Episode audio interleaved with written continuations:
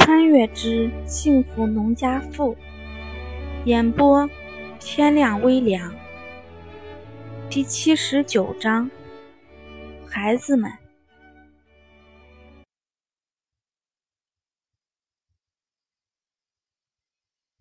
吴红儿哪能不知道李桂兰这话也就是跟他说说罢了，自己身上掉下来的一块肉，怎么会说不管就不管了的？别人都说李桂兰有福气，丈夫有本事，儿女更是一个赛一个的厉害。最关键的是还都孝顺。殊不知她为这几个女儿操的心也不少。家里女儿多，麻烦也就多。要是个儿子吧，怎么也不会吃了大亏。但是这女儿就不一定了，毕竟不是在眼皮子底下，就怕一个不注意，女儿就受了委屈。随着丫丫的长大，吴红儿是越发的心有戚戚了。虽然女儿才上幼儿园，吴红儿就觉得操的心要远远超过两个儿子了。说起来，这儿女都是债啊。这几年稍微轻松点了，崔荣梅还有心劝劝吴红儿再生一个。虽然家里已经三个孩子了，但是胡家毕竟人口少，又不是掏不起那点罚款。在老一辈的眼里，儿孙多了才是福气呢。但是吴红儿却不打算再生了，家里这三个已经是让他操不完的心了。就蛋蛋，那小子一个就够他头疼了。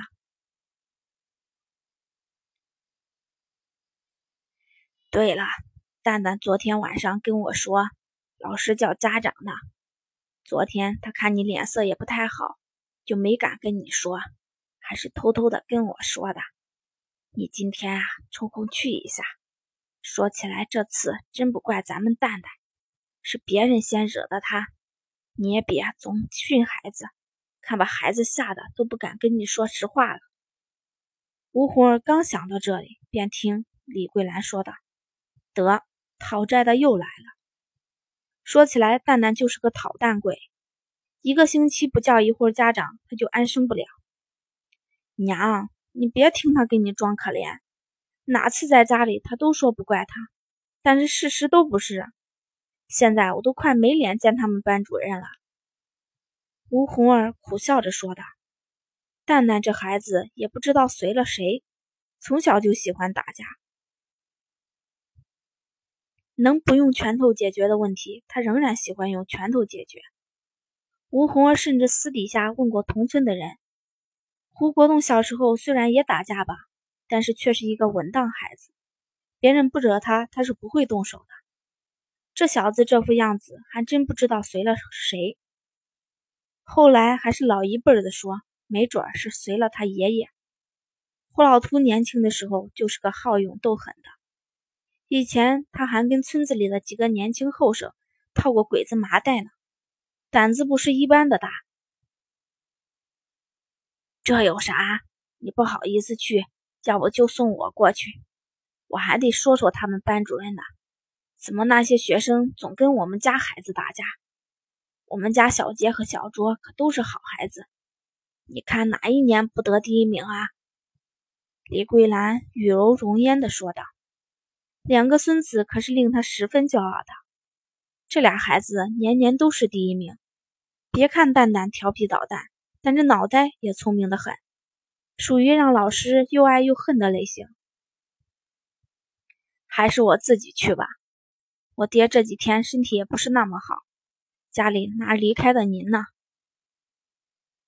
吴红儿可不敢让李桂兰也跟着去，这溺爱孙子的奶奶不定跟人家老师说什么呢。婆媳两个正说着话。一家子便都起来了，见众人都起来了，婆媳两个也就不说了，招呼大家赶紧吃饭。想起昨天晚上的谈话，吴红见到胡国栋睡眼惺忪的样子，竟然还有些不好意思。两口子结婚都十年了，这不好意思还真少见。好在吴红借着招呼大家吃饭，给掩饰了过去。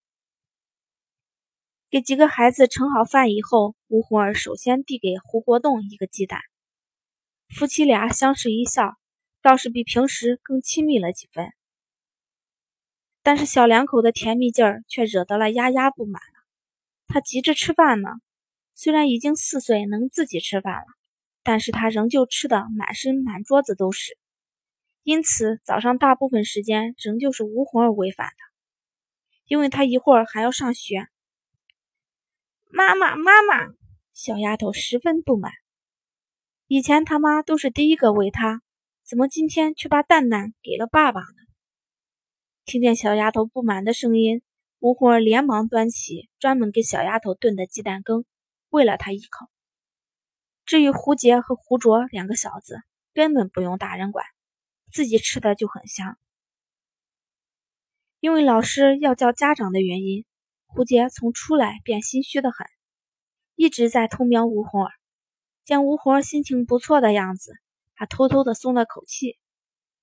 说起来，胡杰不怕爷爷奶奶，也不怕爸爸，最怕的竟然是温温柔柔的吴红儿。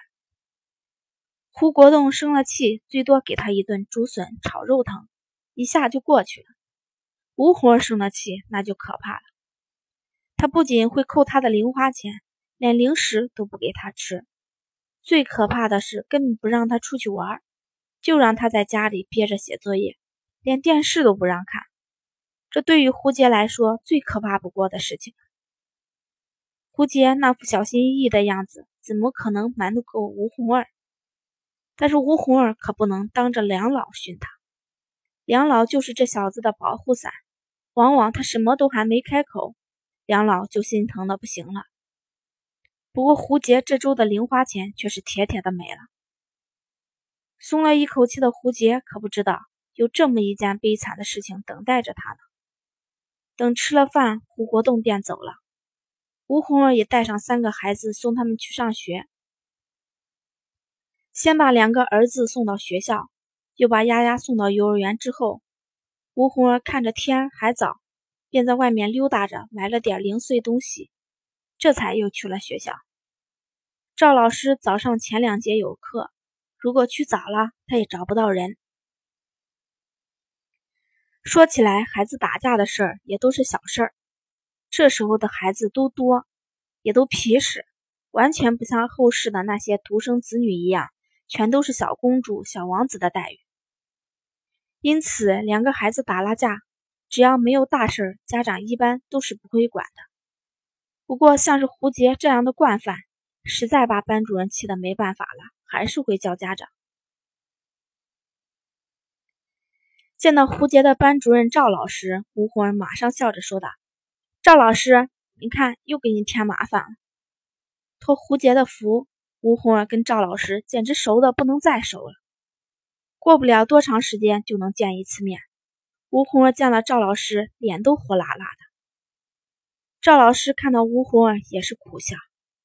说实在的，他对胡杰这个孩子真是又爱又恨。这孩子聪明是聪明，但是却不是那么喜欢动脑子。在他眼里，可以用武力解决的问题都不是问题，尤其是在跟同学的相处上。别人或许会以理服人，但是他却喜欢与拳头服人。因此，这孩子打架总是不断。但是不得不说，赵老师很喜欢这个孩子。因此，虽然经常叫家长，但是也只是经常跟吴红儿探讨该怎么教孩子而已。像别的老师那样非常疾言厉色的跟家长抱怨孩子这不好那不好的事情，是绝对不会发生在赵老师身上的。赵老师这次照例也是跟吴红儿说了一下胡杰这次打架的缘由，说白了也不是什么大事儿，小男孩都那样，谁也不服谁罢了。说完这个，俩人又探讨了一下孩子的教育问题。吴红儿这才告辞出来。以前他倒是想过要不要给赵老师拿点东西过来，但是这个年头的老师们都很耿直，是真正的为人师表那种。如果给东西反倒不好，因此他每次都是空手而来了。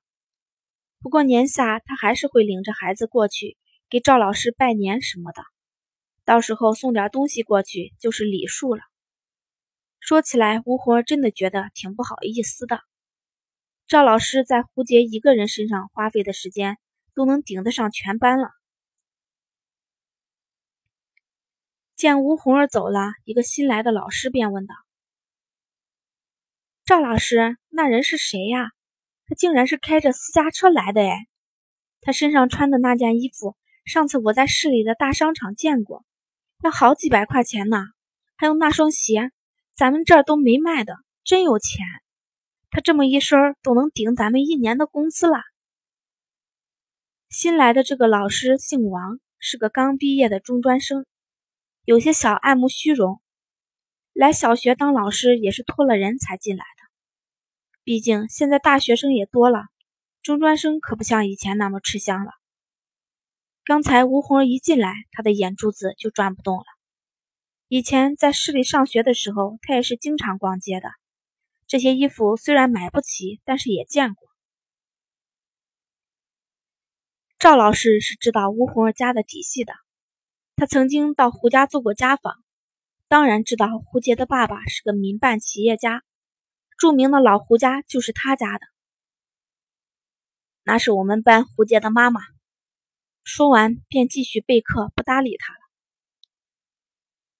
王老师脑子转了转，把这个名字记在心里，又找别人打听了打听，胡家就住在镇上，好打听的很。很快他就把胡家的情况弄清楚了。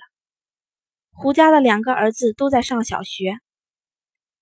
等到教导主任给他分配班级的时候，他便选了胡卓所在的班级。虽然只是教语文，并不是班主任，但是他想的也挺好。自己怎么说也是胡家孩子的老师，万一以后能得到什么好处呢？小王老师跟赵老师可不一样，赵老师骨子里都是教书育人，在小王老师看来。教书育人重要，自己过得好了也同样重要。不过不得不说，他给自己选了一手烂牌。如果他是给胡杰当老师，没准儿真能占点小便宜。但是他偏偏选的是胡卓。不过这都是后话了。第七十九章播讲完毕，谢谢大家收听。如果同志们喜欢的话，就请动动手指点击订阅吧。